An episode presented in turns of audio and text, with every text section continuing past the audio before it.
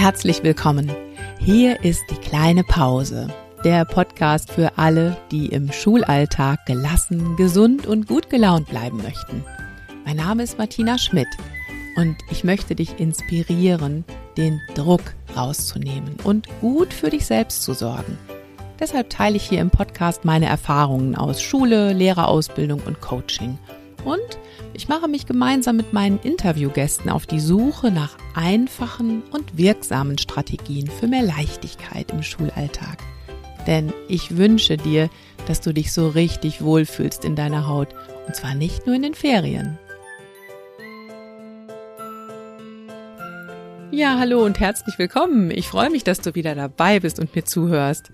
Und wie immer starte ich mit einem kleinen Rückblick auf die letzte Folge. Da habe ich ja über das Thema Perfektionismus gesprochen. Perfektionismus, was ich tue, wenn mich der Perfektionismus mal wieder überfällt, welche drei Sätze mir da ganz besonders helfen. Und ich habe dann auch auf Instagram, auf Facebook gefragt, wie ist das denn mit euch, mit dem Perfektionismus? Plagt der euch auch manchmal? Und ja, was habt ihr da für Sätze oder für Ansätze, die euch da raushelfen? Und habe da ein paar sehr, sehr schöne Antworten von euch bekommen. Zum Beispiel habe ich den Spruch bekommen, erst mal machen, dann besser machen. Oder done is better than perfect. Also Hauptsache die Sache ist erledigt. Perfekt muss sie nicht unbedingt sein. Dann noch ein sehr schöner Spruch. Es gibt etwas Besseres als Perfektionismus. Echt sein. Und dann noch was wirklich Witziges, finde ich. Lieber suboptimal gestartet als perfekt gewartet. Lieber suboptimal gestartet als perfekt gewartet. Wie viele von uns kennen das nicht? Dass manchmal wirklich tolle Ideen in der Schublade liegen bleiben oder dass wir uns nicht trauen, die anzupacken, weil wir denken, ah, nee, das wird ja nicht so, wie ich mir das vorstelle. Perfekt kriege ich es nicht hin. Und dann gehst du nie los und fängst niemals an. Und dann doch wirklich lieber suboptimal gestartet als perfekt gewartet.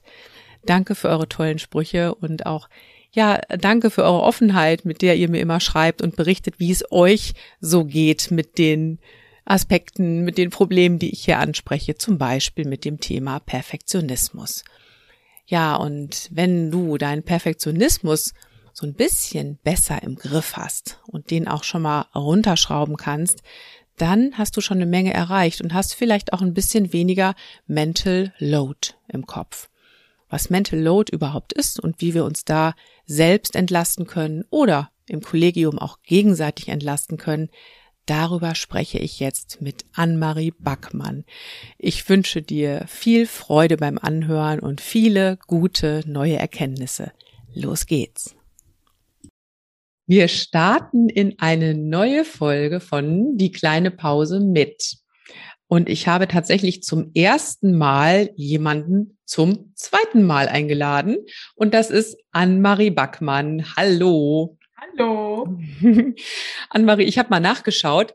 Es ist schon ziemlich lange her, dass du hier zu Gast warst. Das war nämlich Episode 44. Und da haben wir über das Thema gesprochen, Schule ist Beziehung.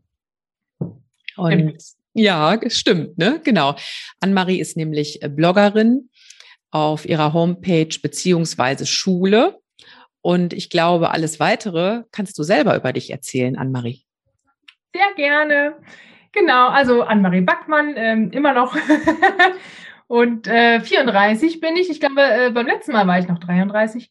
Und ähm, mittlerweile haben wir auch drei Kinder. Ich weiß nicht, ob es beim letzten Mal noch zwei waren. ähm, und ich bin Lehrerin seit acht Jahren und habe äh, Latein und Pädagogik ähm, als studierte Fächer. Mathe habe ich auch schon unterrichtet. Aber so mein Herz schlägt für Latein und Päda auf jeden Fall mhm. ähm, an einer Gesamtschule. Das heißt, ich habe alles von der 5 bis zu 13. Und ähm, ja, auf dem Blog, den habe ich jetzt seit zwei Jahren, ähm, schreibe ich für eine neue Lernkultur, also wie wir Wertschätzung und Vertrauen etablieren können.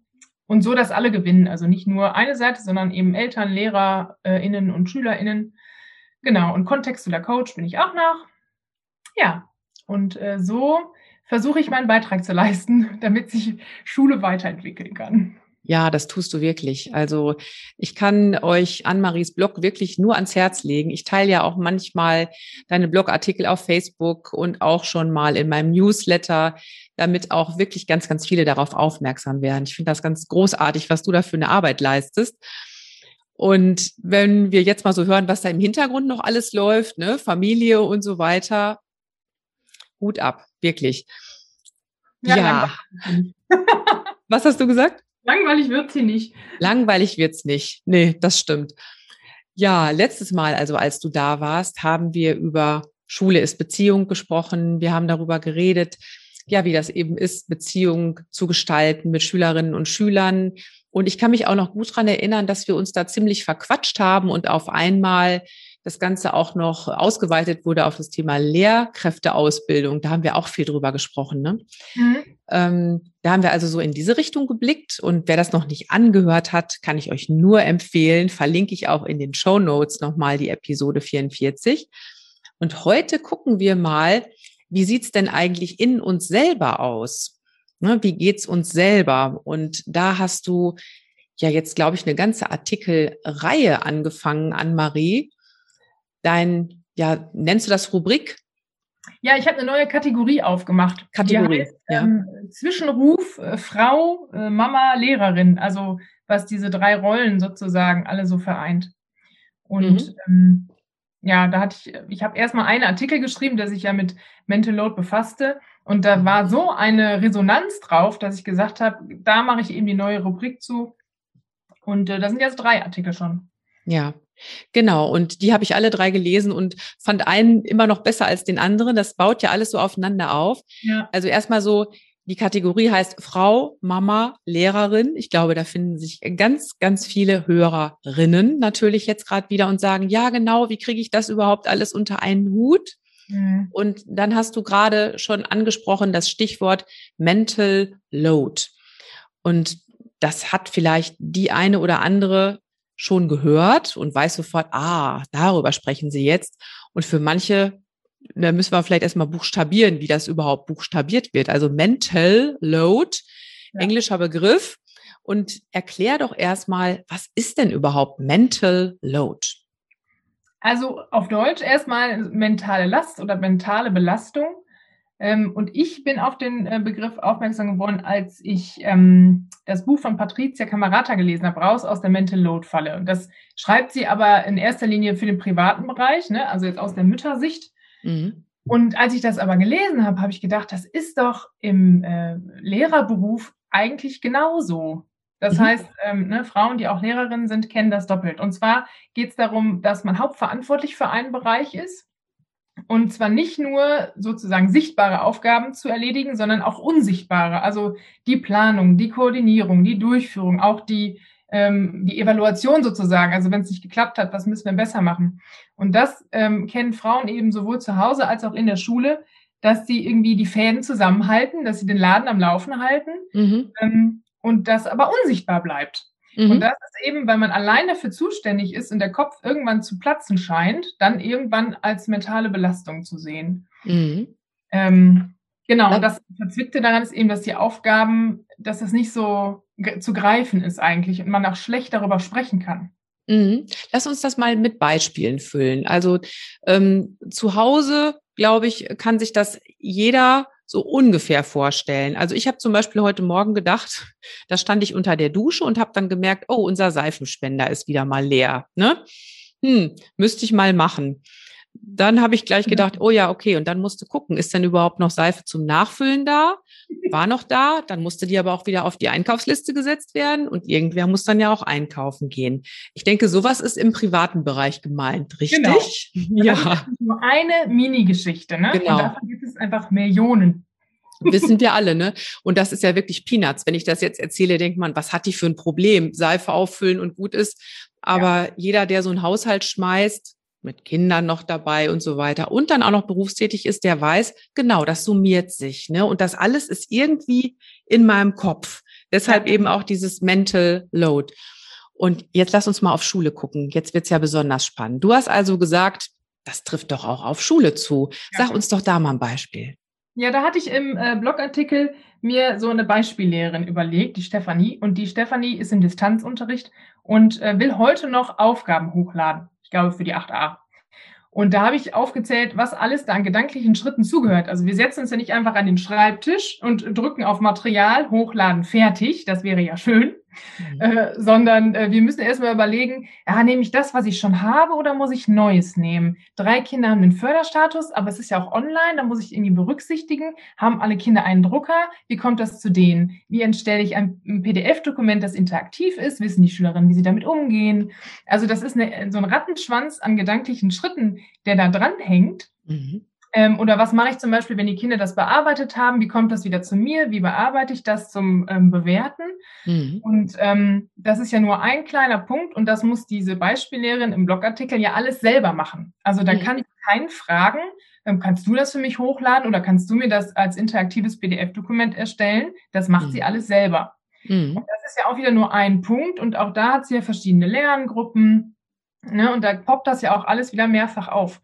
Und deswegen sitzen LehrerInnen auch einfach für eine Aufgabe zwei Stunden am Schreibtisch, obwohl sie gesagt haben, ich gehe eben das Material hochladen. Mhm. Ja klar. Und dazu kommt ja auch noch, wenn wir jetzt nochmal drauf gucken, Familie ist im Hintergrund. Ich muss dann ja auch noch ein Zeitfenster finden, wo das gerade passt, dieses genau. Mal eben hochladen. Ne? In deinem ja. Fall jetzt vielleicht auch noch organisieren, dass die Kinder betreut werden in der Zeit. Auch das denke ich dann ja noch alles mit, wenn ich mir so eine Aufgabe vornehme. Genau. Ne? Oder wenn wir nur einen Rechner zu Hause haben und wir nutzen den gemeinsam, wann kann ich den Rechner haben? Ja. Oder die oh. Druckerpatrone ist schon wieder leer, wer kauft eine neue? Ja, genau. Das ja, genau. Durch so auch erscheinen im Kopf und dann erstmal geparkt werden. Irgendwie ah, muss ich noch im Hinterkopf behalten. Und es macht mhm. zum Beispiel auch keinen Unterschied, ob dann mein Partner die Druckerpatrone kauft wenn ich ihn daran erinnern muss, die zu kaufen, ist es immer noch Mental Load. Also mhm. ähm, wenn wir sagen, ähm, im Haushalt teilen wir auch was und der andere führt auch andere Dinge aus, das nimmt null vom mentalen Load weg. Und erst, wenn, wenn ich dran denken muss, in dem Fall, ne? Ist, mhm. Genau. Ne? Mhm. Dann kann man das selber ad acta legen und sagen, okay, ich gucke nicht auf den Drucker, das wird schon mhm. aufgefüllt.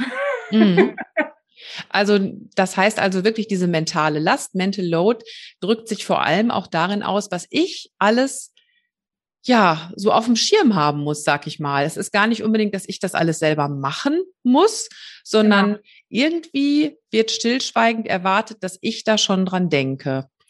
Und das ist ja in, in Schule auch ganz oft so, ne? Dann heißt es ja oft, ja, sag doch einfach, sag doch einfach, wenn wir dir was abnehmen können. Das ist zu, ja. das ist zu Hause oft so, aber auch äh, in manchen Kollegien läuft das so, ja, sag doch, wenn wir dir helfen sollen, ne? Ja. Sportfest zu organisieren oder was auch immer. Aber letzten Endes hängt natürlich dann die Hauptverantwortung an derjenigen oder demjenigen, der es übernimmt. Und ja.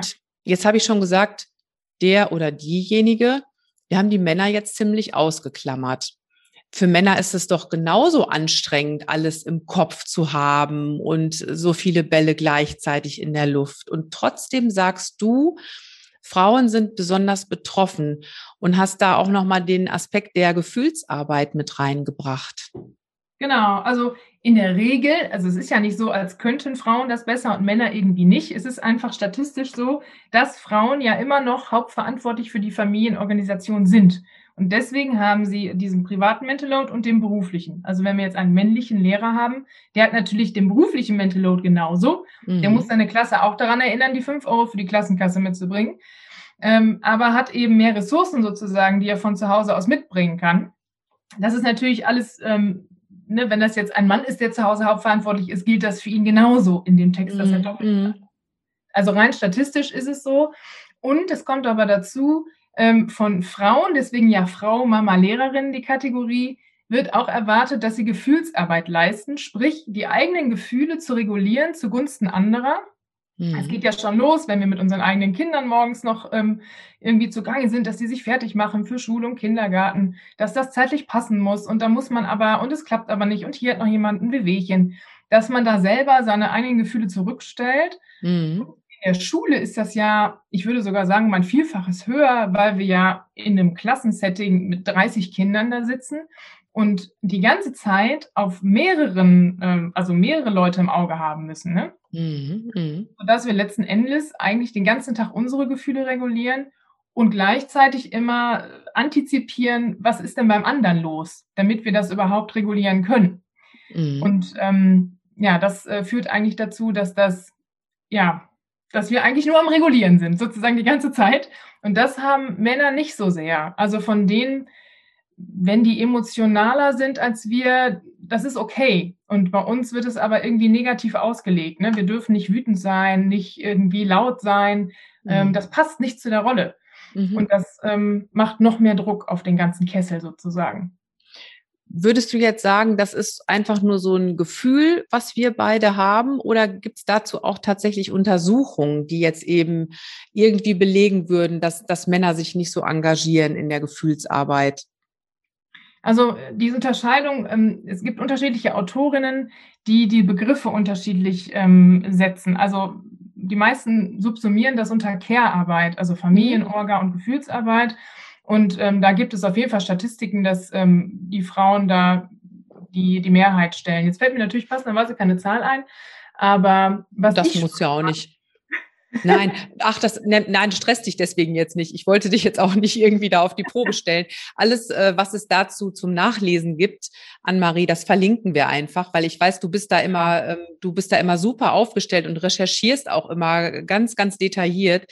Das lese ich bei dir ja immer. Und das verlinken wir einfach. Wir verlinken deinen Blogpost dazu und dann findet man da ja auch ganz viel dazu. Das interessierte mich nur einfach gerade, weil ich sehe es genauso wie du.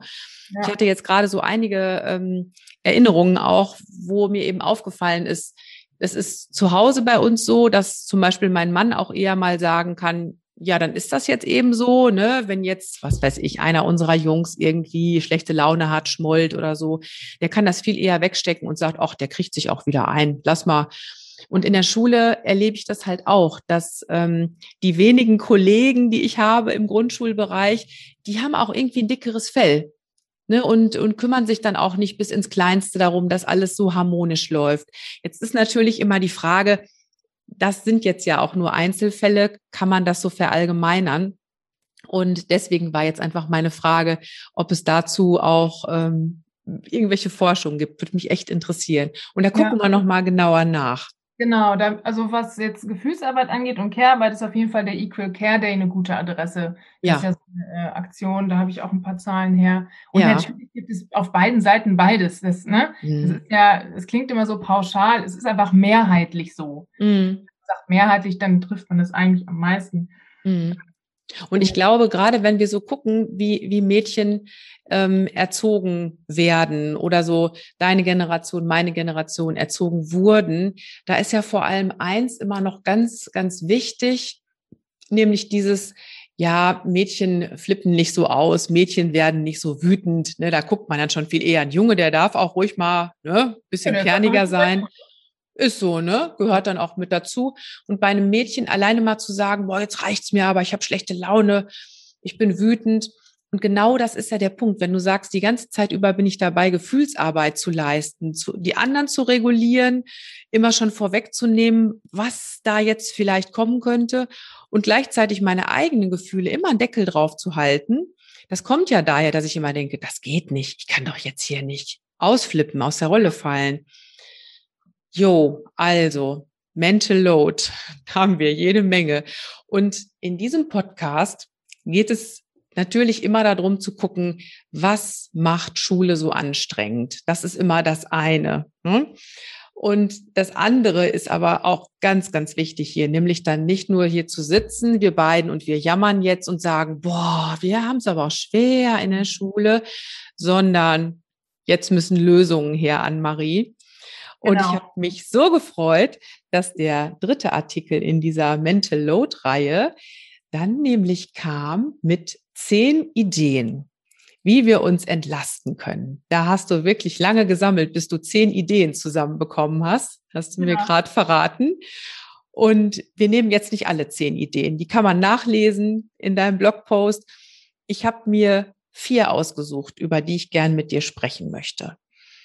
Und als erstes hast du, nee, erstmal möchte ich gern wissen, wie bist du vorgegangen, als du diese zehn Ideen gesammelt hast?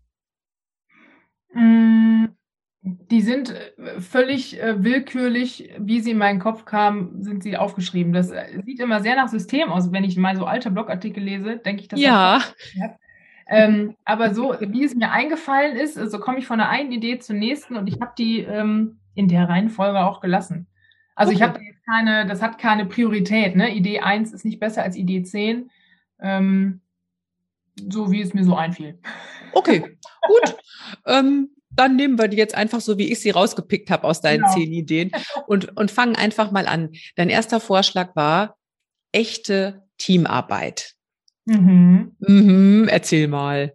Ja, da kann ich auch aus meiner Erfahrung sprechen, weil ich ja ähm, aktuell noch an einer ähm, Teamschule arbeite, also wo das wirklich so im Fokus steht. Und meine Ausbildungsschule früher war keine Teamschule. Und da kenne ich so die Unterschiede jetzt, ähm, dass wir es gibt ja einen Unterschied zwischen Kooperation und Co-Konstruktion. Also die meisten Leute denken ja immer, Kooperation wäre schon das Höchste des, der Gefühle. Ja. Immer kooperatives Arbeiten von SchülerInnen, ne? Mhm. Ähm, aber eigentlich ist Co-Konstruktion so das Tüpfelchen auf dem i. Und wenn wir ähm, im Kollegium co-konstruieren, also gemeinsam was Neues erschaffen, da gemeinsam dran arbeiten und jeder ja auch Verantwortung abgibt, weil der andere auch Verantwortung hat, ähm, ja können wir uns wirklich entlasten und nicht einfach nur, also beim kooperativen Arbeiten kennt man das ja, dann macht dann doch einer alles und ähm, oder mal einer macht mehr, der andere weniger. Das geht bei Co-Konstruktion nicht. Also also erklär mir nochmal. Co-Konstruktion höre ich jetzt gerade zum ersten Mal. Also Kooperation wäre jetzt zum Beispiel, wir würden in einem Team sagen, ähm, wir überlegen uns gemeinsam, wie der nächste Mathe-Test aussehen muss.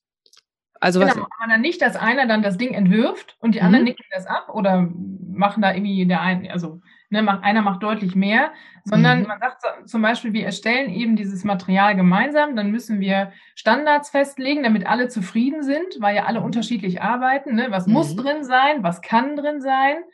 Ähm, das finde ich ganz wichtig, weil man nämlich sonst wieder in die Falle tappt. Ach, ich habe das äh, Material vom Kollegen XY, da muss ich aber nochmal drüber gucken, weil ist längst mhm. nicht so gut, wie ich das machen würde. Mhm. Äh, und schon sind wir wieder drin in der Falle. Ja. also das muss sein. Ähm, und äh, klar, man muss ja auch nicht alles selber machen. Man kann ja auch auf, ähm, also mir fällt jetzt der Lehrermarktplatz ein. Was gibt es denn noch an äh, Plattformen, wo es gutes Material gibt? Ähm, dass man da mal schaut. Da haben sich schon andere Gedanken drüber gemacht und dann kann man das auch einfach kaufen. Da muss man es mm. nicht mhm. selber machen. Mm. Das ist schon mal ein Punkt. Ähm, und letztlich, wenn man zum Beispiel jetzt abends noch nicht fertig ist ähm, mit dem Material, ähm, kann man auch sagen, es gilt immer noch Beziehung vor Arbeitsblatt. Also wenn es mhm. jetzt noch nicht bunt ist und noch nicht toll äh, irgendwie dekoriert, das Arbeitsblatt ist egal. Wenn der Arbeitsauftrag drauf ist, ähm, dann kann ich das eben über Beziehung schon machen. Mhm. Und das hilft, also es hat mir in der Vergangenheit immer ähm, geholfen. Da gab es ja ganz oft Tage, wo es einfach noch nicht gut genug war in meinen Augen. Ja. Ähm, und ich es dann äh, trotzdem so gemacht habe. Und letztlich hat man die tollste Stunde vorbereitet und dann hat äh, die Klasse einen riesen Streit gehabt in der Mittagspause und alles ist dahin. Mhm. Also ähm, das mhm. ist so mein Mantra, würde ich sagen. Ja, also gerade wenn es um Perfektion geht, ne? Also die letzte ja. Podcast-Folge, da ging es um Perfektionismus und dann habe ich auch noch mal meinen Lieblingsspruch geteilt, nämlich dieses Mach es halt so gut wie nötig. Statt, genau. so, statt so gut wie möglich. Ne? Und da bist du dann ja auch, dass du halt sagst, komm, so reicht es. Ne? Wer weiß, inwiefern ich das morgen überhaupt nutze. Und wenn ich es dann so gut wie möglich mache, dann bin ich um Mitternacht immer noch nicht fertig mit meinem Arbeitsblatt. Ähm, da bin ich auch total bei dir. Und trotzdem denke ich, dass es manchmal ganz, ganz schwer auszuhalten ist, diese echte Teamarbeit, mhm. weil ähm, nicht alle Teamkolleginnen und Kollegen sind so zuverlässig.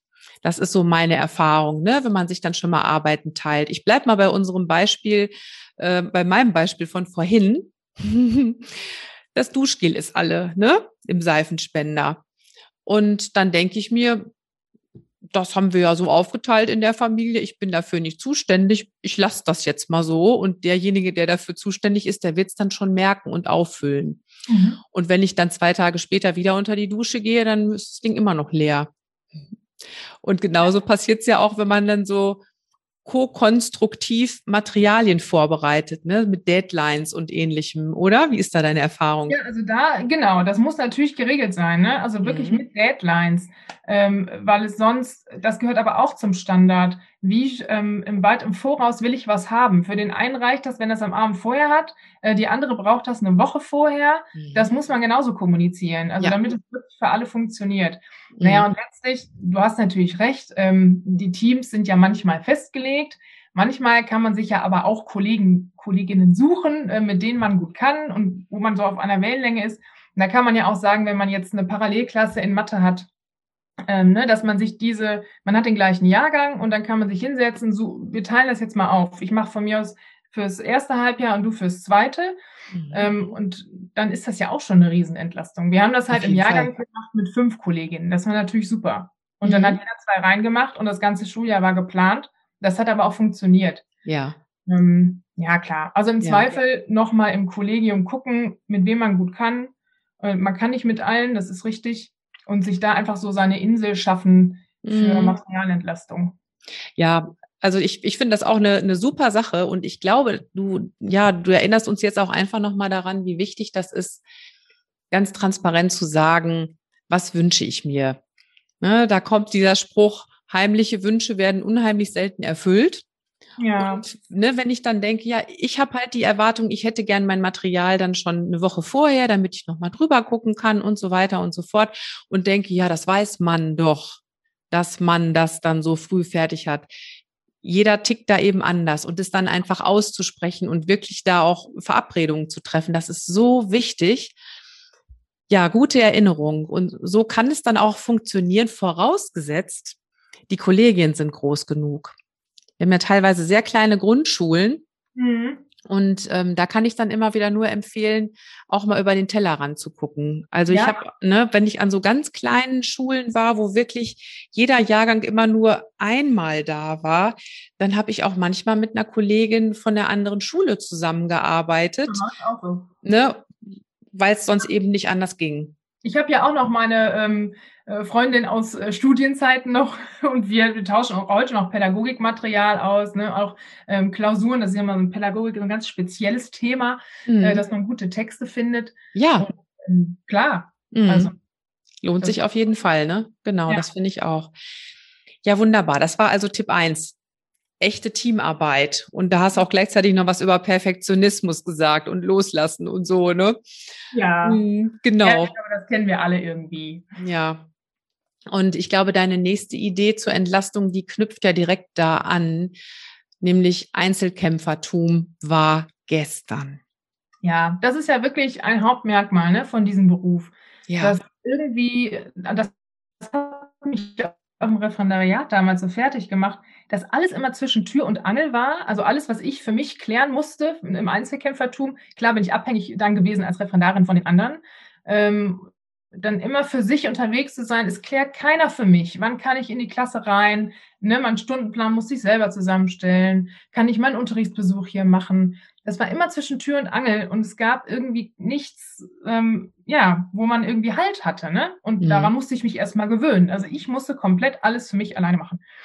Und ich finde, ähm, genau, wenn wir jetzt sagen, ähm, Einzelkämpfertum war gestern, ähm, der Austausch muss einfach in den Vordergrund. Ne? Also, dass wir ähm, uns als, da kommt ja wieder dieser Teamgedanke rein, dass wir ähm, von den SchülerInnen auch nur so viel Teamarbeit verlangen können, wie wir selber im Team arbeiten. Und solange mhm. wir selber Einzelkämpfertum leben, machen das die SchülerInnen auch. Mhm. Und das bedeutet mhm. aber eben manchmal auch, die Komfortzone zu verlassen. Das hatten wir ja gerade schon, so ein bisschen mhm. all in zu gehen und ähm, dann auch, ja, irgendwie mal Vertrauen zu haben, dass es dann wohl schon funktioniert, wenn der andere auch was macht.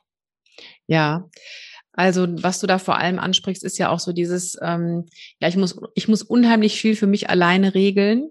Das merken viele, die dann so frisch ins Referendariat starten. Und ich glaube, gerade Jetzt in der Corona-Zeit ist das nochmal ganz, ganz extrem geworden. So höre ich das zumindest von meinen Lehramtsanwärterinnen, das dass natürlich die Schulen auch sehr mit sich selbst erstmal beschäftigt sind. Ne? Ja. Äh, jede einzelne Lehrkraft erstmal gucken muss, wie sortiere ich mich jetzt überhaupt hier? Und dann kommt auf einmal noch eine Lehramtsanwärterin, ich sage jetzt immer Lehramtsanwärterin, weil ich habe im Moment nur Frauen, die ich ausbilde im Fach Kunst. Mhm. Also die Männer werden natürlich auch ausgebildet, klar. Ähm, ja, also die müssen dann halt erstmal gucken, jetzt komme ich hier an eine Schule, ich kenne hier noch gar nichts und alle in diesem System sind aber so beschäftigt mit sich selbst und da erstmal ihren Alltag wieder neu auf die Reihe zu kriegen, dass ich wirklich die ganze Zeit über für mich selber sorgen muss, ne? dass mein Fach da angeboten wird, dass ich irgendwie auch Ausbildungsangebote bekomme, was nicht heißen soll, dass die Schulen nicht engagiert sind, aber du und ich, wir wissen, alle sind gerade bis zum Anschlag echt belastet. Ja. Und ja, das macht auch einen riesen Unterschied, ob man dann ähm, zum Beispiel eine Klassenleitung alleine hat oder zu zweit. Also meine erste Klasse hatte ich mit einem erfahrenen Kollegen zusammen und das war so ein Riesenunterschied. Und irgendwann konnten wir das nicht mehr aufrechterhalten, weil wir so viele äh, LehrerInnen äh, in Elternzeit hatten. Mhm. Das, das war die erste Stelle, wo man dann abziehen musste, denn eine andere Klasse kann ja schlecht ohne Lehrer bleiben. Mhm. Ähm, und dann sind ganz viele dann auf einmal alleine gewesen. Mhm. Und ich bin dann selber nämlich auch im Mutterschutz gewesen. Und ähm, ja, das hat man echt gemerkt, dass, was das für einen mhm. Unterschied macht. Und wie gesagt, wenn man die Möglichkeit irgendwie hat, als Schulleitung immer, immer, immer zwei Leute in eine Klasse setzen. Ja, ist ein Traum, ist in Grundschulen aber eigentlich gar nicht möglich. Ja, hast du also, ja gerade schon gesagt, ne, dass ja, es klein ist. Also ist in Grundschulen wirklich gar nicht möglich. Wo ich gerade so dran denke, was eben ganz viele Kolleginnen und Kollegen machen, wenn da irgendeine Integrationskraft ist in der Klasse, ne? Ja. Ähm, die wird total, total gerne mit eingespannt für alle möglichen Dinge, sei es jetzt Kakaogeld einsammeln oder mal eben irgendwelche Arbeitsblätter austeilen oder was dann eben immer so ist, ne? Oder wenn dann, was weiß ich, dann, dann muss, müssen die Eltern angerufen werden, weil ein Kind in der Pause gestürzt ist oder weil ihm schlecht ist oder was weiß ich. Das macht dann ganz oft die Integrationskraft und dann ist man so froh darüber, dass man jemanden hat, wo man so einen Moment abgeben kann. Ähm, und das ist natürlich ein Graubereich. Also ähm, erlaubt ist es wahrscheinlich nicht, weil die Integrationskraft sich ja eigentlich um das Kind kümmern muss, mhm. für das sie da angestellt ist. Aber so groß ist dann oft die Not. Und wir haben schon oft gesagt, es wäre so toll, wenn man in der Grundschule einfach eine Assistenz hätte, so wie es in ja. England zum Beispiel üblich ist, die ja. sich wirklich um so, ne, die sich um solche Kleinigkeiten kümmert und dadurch unheimlich hilfreich ist. Und das setzt ja auch genau bei dem Mental Load an. Ja. Ne? Ja, das stimmt. Ich habe natürlich die Perspektive für die weiterführenden Schulen. Ne? Mhm. Ähm, und da, ähm, ja, also war es auf jeden Fall, also für mich als äh, Lehrerin im ersten Jahr nach dem Referendariat war das natürlich echt, äh, das war ein Sechser im Lotto. Ja, absolut. Ja, schön. Klasse. Ja, und Thema Schulleitung hast du gerade auch schon angesprochen. Ähm, Schulleitung hat da ja auch eine ganz große Verantwortung. Und ja. ich habe da gerade schon dran gedacht, als es um die Teamarbeit ging, weil letzten Endes ist dann ja auch so eine Schulleitung dafür da, genau so was anzustoßen. Vielleicht auch zu kontrollieren, ob das läuft. Ich weiß nicht, wie du das siehst, ob Schulleitung auch diese Aufgabe hat. Ich überlege gerade, wie wir das da ähm, machen. Also bei uns ist es auf jeden Fall auch so, dass die Schulleitung äh, nach außen hin ähm, als Team auftritt. Mhm. Ähm, also ne, sämtliche E-Mails werden auch unterschrieben, äh, das Team der Schulleitung. Oder mhm. für das Team der Schulleitung XY. So. Mhm. Ähm, das finde ich auch schon mal gut. Ähm, also wir haben dann auch Jahrgangsteams, aber es gibt auch noch verschiedene Teams, Inklusionsteam und so weiter. Und wir haben auch ähm, Jahrgangskoordinatoren, also die ähm, sozusagen Jahrgangssprecher, wenn man so will. Mhm. Ähm, und die sitzen dann wiederum mit der Schulleitung auch in regelmäßigen Konferenzen, sodass sich das schon ergibt. Also die wissen schon, was wo läuft und was wo nicht läuft. Das mhm. Aber ich denke nicht, dass es da, das hoffe ich ehrlich gesagt nicht, dass die so ein extra Kontrollgremium irgendwie haben. Ja, irgendwie, ja, irgendwie wäre es auch, glaube ich, ein bisschen gruselig, ne? Andererseits, dann, ne? wenn du jetzt in so einem Team bist, wo du echt merkst, boah, letzten Endes hängt hier doch wieder alles an mir. Mhm. Hm, ähm, dann das muss man. Also in unserer Schule würde die Schulleitung das mitkriegen. Okay. Ja. Was würdest du denn sagen, Inwiefern hat denn Schulleitung dann eine Möglichkeit, mir so ein bisschen was von dem Mental Load zu nehmen? Also was konkret kann eine Schulleitung da tun? Also ich finde selber ähm, den Wert Selbstfürsorge hochhängen. Ne? Also schleppe ich mich mhm. jetzt als Schulleitung selber irgendwie halb krank in die Schule oder ist es auch mal so, dass ich selber dann nicht da bin? Mhm. Ähm, und was verlange ich auch vom Kollegium? Also wie wird darauf reagiert, wenn jemand fehlt? Ne? Also das habe ich bei Andreas Reinke öfter gelesen. Ähm, der sagt ja immer, dass die Schulleitung äh, den Duft der Bäckerei bestimmt, sozusagen. Wenn man so im Schulgebäude unterwegs ist, das wird so von der Schulleitung bestimmt. Ja. Ähm, und da wird auch gesteuert, ob zum Beispiel im Kollegium über ähm, andere gelästert wird, die oft fehlen. Ne? Also wie, wie ist der Habitus? Was ist das für eine Kultur? Und das mhm. können ja in Teambesprechungen, wo dann zum Beispiel Jahrgangskoordinatoren sitzen, die das ja wieder ins Team tragen, ja auch kommunizieren. Also dass man da wertschätzend unterwegs ist und dass man ähm, auch immer, immer die Geschichte jedes ähm, Kollegen, jeder Kollegin in den Hintergrund, äh, in, im Gegenteil, im Vordergrund. Den Vordergrund. Mhm. Ja. genau. Ne? Also, dass es nach außen hin ja was weiß ich wie aussehen kann, aber man kann den Leuten ja nur vor den Kopf gucken. Mhm. Ähm, also wertschätzende ähm, Führung sozusagen, ne? Und das halt von oben nach unten irgendwie zu leben. Das finde ich persönlich total wichtig. Ja, absolut. Was nicht funktioniert wiederum, das habe ich auch schon erlebt, ist dann ähm, die erste Lehrerkonferenz im Schuljahr. Ähm, wir sind ja alle dann, ne? Man kennt man ja, dann sitzt man irgendwie vorfreudig, man denkt aber auch, hm, wie das so wird, es ist ja jedes Jahr wuselig. Ähm, und dann, wenn dann von der Schulleitung Sätze fallen wie, ja, äh, ich hoffe, ihr habt euch ausgeruht, jetzt können wir euch ja wieder ausbeuten oder so. Was? Äh, das geht halt einfach nicht. Das war, das war ein Witz und der ist mhm. richtig nach hinten losgegangen. Und ähm, ja, da ja. war für viele KollegInnen nach fünf Minuten schon wieder alles gelaufen. Ich glaube auch, dass dann, dass dann echt erstmal die Schotten wieder dicht gehen. Ja. Schotten gehen sofort runter und du sagst so nicht. Ja. Ähm, ja, und das, das hast du jetzt gerade sehr, sehr schön beschrieben, den Duft der Bäckerei bestimmen. Das ist von Andreas Reinke, ja, sehr schön. Ähm, und genau das höre ich auch tatsächlich immer wieder in, in Workshops, wenn es darum geht, so wie passt die Pause in den Schultag. Das ist im Moment so ein Workshop, den ich sehr viel anbiete. Und auch in, in Einzelcoachings ist das immer wieder Thema. Ich möchte mir ja gerne Pausen gönnen. Ich sehe das ja auch ein, dass das total wichtig ist. Aber wie mache ich das denn? Wenn eben der Duft der Bäckerei nicht stimmt, würde ich jetzt mal mit deinem Bild sagen. Ne? Also mhm. neulich sagte mir dann wirklich jemand, ähm, meine Schulleiterin, die ist selber so ein Workaholic. Und wenn ich jetzt anfange, auf einmal zu sagen, ich grenze mich da ab, ich kann nicht mehr so viel machen, das ist mir einfach zu viel, dann lässt die mich fallen. Und dann habe ich gesagt, ja, was heißt das denn? Ne? Die ja. lässt dich dann fallen. Ja, dann weißt du, dann kommen eben so kleine Sachen wie du bekommst den Stundenplan dann nicht mehr so, wie du den gern hättest. Ne? Mhm. Ne? Ähm, du wirst vielleicht in Klassen eingesetzt, die besonders schwierig sind und so. Also alles eben solche kleinen Nadelstiche. Ja. Und da merkt man erstmal, wie, ja, was für eine wahnsinnig große Macht Schulleitung auch hat.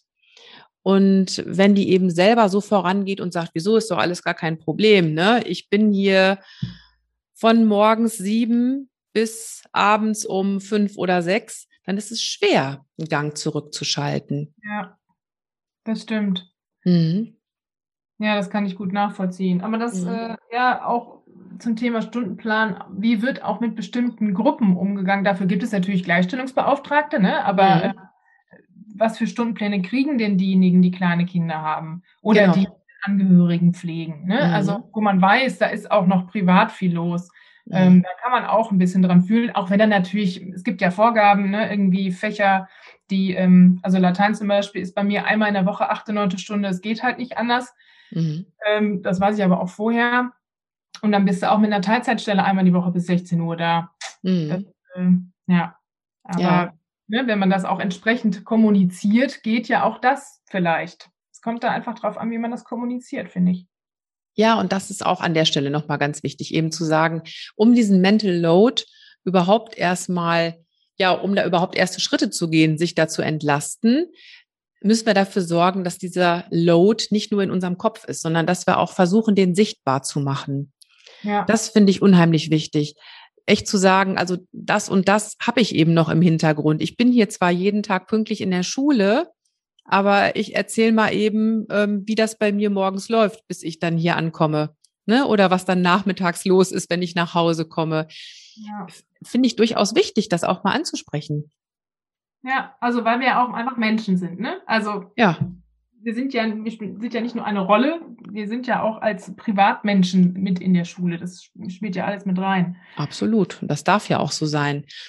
Auch das war ja jetzt das Thema in einem der Podcasts, wo es um Work-Life-Balance geht und wo ich gesagt habe, äh, Work-Life-Balance, ich mag diesen Begriff nicht. Ne? Ja. Wenn, wenn du jetzt sagst, äh, wir sind ja auch Menschen, wir sind ja immer Menschen. Nicht nur, wenn wir dann nach Hause kommen und dann unsere Rolle als Lehrerin abgeben, sondern ich bin ja in der Schule auch als Mensch. Ja. Ne, da findet mein Leben auch statt. Und deswegen, das tragen wir alles mit uns rum. Immer. Ja, jetzt, ich gucke auf, auf meine Uhr und sehe, wir haben schon wieder sehr lange gequatscht an Marie. Das gibt's doch gar nicht. Und ja, doch, das gibt's. Das ist immer so, so spannend, sich mit dir zu unterhalten. Und ich schlage vor, dass wir den vierten Punkt, ich wollte dich nämlich eigentlich noch fragen nach Vertretungsmaterial, aber das mache ich jetzt nicht mehr, damit das hier nicht so lang wird. Das kann man ja auch nachlesen bei dir, ne? so wie die anderen Punkte, die wir jetzt nicht angesprochen haben. Ähm, ganz kurz noch zum Schluss. Ähm, es gibt so einen Mental Load at Work Test. Kannst du den empfehlen, um überhaupt mal rauszufinden als Kollegium, wie können wir uns entlasten? Ja, den finde ich persönlich super. Also der ist natürlich nicht für Schulen geschrieben. Ne? Mhm, halt, Habe ich gesehen, ja. Ähm, aber ähm, da kann man ableiten, also bereiten immer dieselben den Raum für die Teamkonferenz vor und bringen die vielleicht auch einen Snack mit, ne? weil keiner Bock auf diese Konferenzen hat. Ähm, wer sorgt dafür, dass das Kollegium mal zum Bowling geht, wenn mal kein Corona ist? Ähm, oder vielleicht sogar irgendwas äh, in Distanz organisiert, damit wir mal irgendwie einen Kaffee zusammen trinken. Sind das immer dieselben? Dann kann man das mhm. auch einfach mal benennen und selbst wenn es weiterhin dieselben machen, weil sie es vielleicht gerne machen, kann man das auch einfach mal honorieren oder mhm. man kann es auf mehrere Schultern verteilen. Weil das Problem auch ist, dass es nicht wertgeschätzt wird. Also das macht mhm. auch diese Belastung aus. Und ähm, da äh, irgendwie Beauftragte für Geburten äh, zu ernennen ne? und ähm, dass nicht immer welcheweise denken, oh, aber guck mal, die muss mal was kriegen, äh, mhm. sich was überlegen, sondern das ist ein Amt und das wird auch honoriert, zum Beispiel. Finde ich und total gut. Ja. ja füllt immer die Kopierer auf. Also es gibt ja tausend Sachen. Es gibt tausend Sachen. Ja, ich denke zum Beispiel gerade an unsere Freud- und Leidbeauftragte, so heißt das bei uns, genau. ähm, die also dafür sorgt, dass halt ähm, ja Geschenke besorgt werden, wenn jemand Geburtstag hat, die eine Karte schickt, ne? Oder natürlich auch mal eine, eine Trauerkarte, wenn da irgendwas Besonderes ist. Und die sammelt auch zusätzlich noch das Geld ein von allen und führt dann ein Buch darüber, dass das auch alles ordentlich abgerechnet wird. Also wenn ich da jetzt gerade dran denke, was da noch hintersteckt, ne? Ja, die haben und, schon wieder mehr Sachen auf dem Schirm, ne? Oder auf jeden Fall. Und wenn das, so. genau, und wenn dieses Amt dann mal abgegeben werden soll, dann merkt man auch immer gleich, will keiner machen. Ja, wir haben nämlich auch jemanden, und bei uns heißt die Kaffeemaschine, das ist die Jukebox, äh, ne, weil man ja mal Geld reinschmeißen muss. Ähm, und die wurde auch immer liebevoll gewartet. Und jetzt mhm. ist unser Kollege in Rente gegangen. Und äh, ich, also sie werden wahrscheinlich jemanden gefunden haben, denn ohne Kaffee läuft natürlich nichts, aber war nicht so leicht, glaube ich, da das Amt neu zu besetzen. Ja, glaube ich. Ich glaube, da haben wir gleich nochmal zwei gute Beispiele gefunden für Mental Load. Ähm, ja, Anne-Marie, es war wieder wunderbar, mit dir zu sprechen. Richtig Danke. gut. Hat auch viel Spaß gemacht. Das ist schön. Und ich frage dich zum Schluss wieder das, was ich immer zum Schluss frage zuerst mal die erste und wichtigste Frage. Wenn du Zeit hast für eine kleine Pause, weniger als fünf Minuten, was machst du da am liebsten? Also das habe ich tatsächlich beim letzten Mal auch schon gesagt. Ich äh, sitze nach wie vor, also ich stelle mir jetzt vor, ich bin in der Klasse. Also Corona ist ja nicht für immer. Ähm, ich sitze in der Klasse und bleibe im Klassenraum, nur die Schüler und Schülerinnen wechseln. Und dann liebe ich es einfach sitzen zu bleiben und äh, was zu essen und einfach die Schüler, die neuen, also die Alten zu verabschieden und die neuen willkommen zu heißen, einfach noch zu quatschen. Das finde ich viel schöner, als noch schnell ins Lehrerzimmer zu laufen. Mhm. Ähm, und ähm, genau, ruhig ist es ja sowieso nirgendwo und da bin ich lieber bei meinen Schülerinnen manchmal. Ja, ist doch schön. Passt ja auch wirklich zu deinem Motto beziehungsweise Schule. Das ist ja auch Beziehungspflege pur, so im Vorbeigehen eigentlich, ne? Genau. Im wahrsten Sinne des Wortes. Ja, und dann möchte ich natürlich von dir auch wissen, wenn du jetzt vor alle Schulen in Deutschland eine große Tafel stellen dürftest und einen Spruch draufschreibst, was wird draufstehen auf dieser Tafel? Bei dieser Stelle ist wahrscheinlich immer die längste Stelle. Ne? also, mhm. äh, ich glaube, aktuell ist es, glaube ich, sogar ein äh, Spruch, den ich eben schon genannt habe, mit dem Grundsatz, äh, Beziehung vor Arbeitsblatt. Also, dass wir einfach mit Menschen arbeiten und nicht so sehr die Tests und Prüfungen im Kopf haben. Mhm. Also Beziehung, Beziehung vor Arbeitsblatt würde auf dieses Ding kommen. Beziehung vor Arbeitsblatt. Sehr schön. Ja, ich danke dir. Und Anne-Marie, du und ich, wir gehen jetzt wieder raus in die Sonne, jeder bei sich zu Hause. Wir haben nämlich tatsächlich dieses Interview, das müsst ihr euch mal vorstellen, bei allerschönstem Sonnenschein an einem Samstagnachmittag aufgenommen, extra für euch. Genau. Ich hoffe, ihr wisst es zu schätzen. in diesem Sinne, Anne-Marie, noch einen wunderschönen Nachmittag und herzliche Grüße. Danke gleichfalls. Ja, wie immer freue ich mich, wenn du mir schreibst, was für Erkenntnisse du mitnimmst aus dem Gespräch mit Anne-Marie und wo du jetzt vielleicht auf einmal in deinem Alltag, in deinem Schulmorgen solche typischen Mental Load Baustellen entdeckst. Schreib doch mal. Und wenn ihr in eurem Kollegium gute Ideen habt, wie man sich entlasten kann, wenn ihr das schon tut, schreibt mir auch darüber. Das interessiert mich sehr. Ich habe bei mir übrigens auch eine Sache entdeckt, die eine Menge Mental Load beinhaltet. Und das ist tatsächlich das Aufnehmen und Hochladen von Podcast-Folgen. Eine Podcast-Folge aufzunehmen, da steckt eine ganze Menge Arbeit dahinter. Nicht nur die Vorbereitung, die Recherche, sondern dann auch tatsächlich das Reduzieren, so dass es dann in eine relativ kurze, knackige Podcast-Folge reinpasst, was ich dir zu sagen habe ja, dann nehme ich das Ganze irgendwann auf, schneide es mit Intro und Outro, entwerfe ein Podcast-Cover, dann lade ich das Ganze auch noch hoch und teile es in sozialen Netzwerken und auf der Homepage und, und, und. Also hinter jeder Podcast-Folge steckt eine Menge Arbeit. Und warum erzähle ich das? Das erzähle ich deshalb, weil ich beschlossen habe, den Podcast ab jetzt nur noch alle 14 Tage zu veröffentlichen um mich da selber ein bisschen zu entlasten und Zeit zu haben für andere Dinge, die mir auch noch wichtig sind. Ja, und so entlaste ich mich ein bisschen und hoffe, dass ihr das verstehen könnt und mir weiterhin treu bleibt. Wie immer freue ich mich sehr, wenn ihr den Podcast weiterempfehlt an Kolleginnen und Kollegen, denn so können wir es hoffentlich schaffen, gemeinsam gelassen, gesund und gut gelaunt zu bleiben in unserem Schulalltag. Genau das wünsche ich uns allen. Ja, bis zum nächsten Mal, in zwei Wochen dann. Und denk immer dran, Schultern runter, lächeln, atmen. Deine Martina.